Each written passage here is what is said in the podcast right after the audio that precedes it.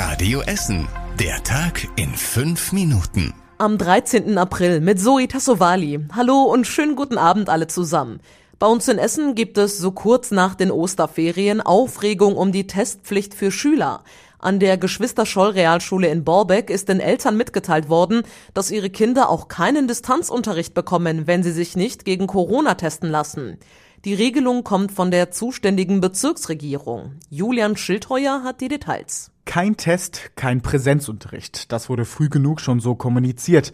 Überraschend ist jetzt aber kein Test, auch kein Distanzunterricht.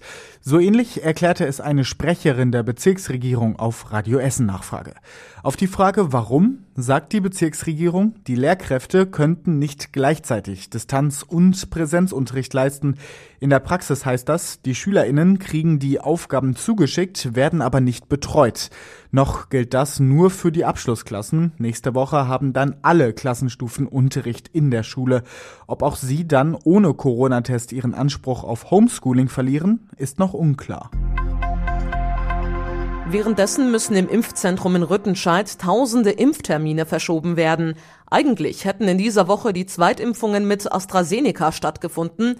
Auf Empfehlung der Ständigen Impfkommission sollen aber zwischen den beiden Impfungen ab sofort mindestens zwölf Wochen liegen. Vorher waren das nur neun. Für das Impfzentrum in der Messe bedeutet das, dass viele Termine verschoben werden. Damit das für alle möglichst einfach bleibt, bleiben Wochentag und Uhrzeit der Termine gleich, sie werden aber um ganz genau drei Wochen nach hinten verschoben. Betroffen sind vor allem Mitarbeiter der ambulanten Pflegedienste, aber auch Beschäftigte von Arztpraxen und Hospizen.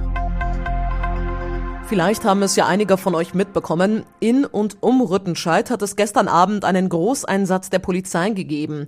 An der Kreuzung Wittenbergstraße und Müller-Breslau-Straße hatten Zeugen mehrere vermummte Männer gesehen, die auf ein Auto und zwei Insassen eingeprügelt haben. Die Polizei bestätigte gegenüber Radio Essen außerdem, dass auch Schüsse gefallen sind. Die Ermittler haben vor Ort Patronenhülsen gefunden. Die stammten wohl aus seiner Schreckschusspistole. Ein mutmaßlicher Tatverdächtiger wird aktuell von der Essener Polizei vernommen. Es ist aber noch unklar, ob der überhaupt beteiligt war an dem Angriff.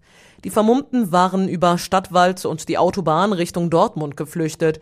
Die Polizei sucht noch nach weiteren Männern, die an diesem brutalen Angriff beteiligt waren. Bundesliga-Profi Embolo von Borussia Mönchengladbach muss nach seiner Teilnahme an einer illegalen Party am Baldeneysee ein hohes Bußgeld zahlen. Embolo soll bei einer Party im Café Extrablatt dabei gewesen sein. Als die Party auflog, soll er über das Dach geflohen sein und wurde in einer Nachbarwohnung in der Badewanne entdeckt. Wegen der Verstöße gegen die Corona-Regeln muss Embolo 8.400 Euro Bußgeld an die Stadt zahlen. Der Bundesliga-Profi musste schon seinem Verein eine hohe Geldstrafe zahlen, laut Bild-Zeitung rund 180.000 Euro. Embolo hat beide Strafen akzeptiert, bestreitet aber nach wie vor bei der Party dabei gewesen zu sein. Er hatte damals gesagt, er habe nur bei einem Freund Basketball geguckt. Und das war überregional wichtig. Die Menschen in weiten Teilen Deutschlands müssen sich auf Ausgangsbeschränkungen und geschlossene Läden nach bundesweit verbindlichen Vorgaben einstellen. Eine entsprechende Änderung des Infektionsschutzgesetzes hat das Bundeskabinett heute beschlossen. Kanzlerin Merkel nannte die einheitliche Notbremse überfällig. Die Gesetzesvorlage muss noch durch den Bundestag und den Bundesrat. Der Pharmakonzern Johnson Johnson geht auf Nummer sicher und liefert seinen Impfstoff vorerst nicht an die EU. Grund dafür sind Berichte über Thrombosefälle nach Impfungen, ähnlich wie bei dem AstraZeneca-Impfstoff.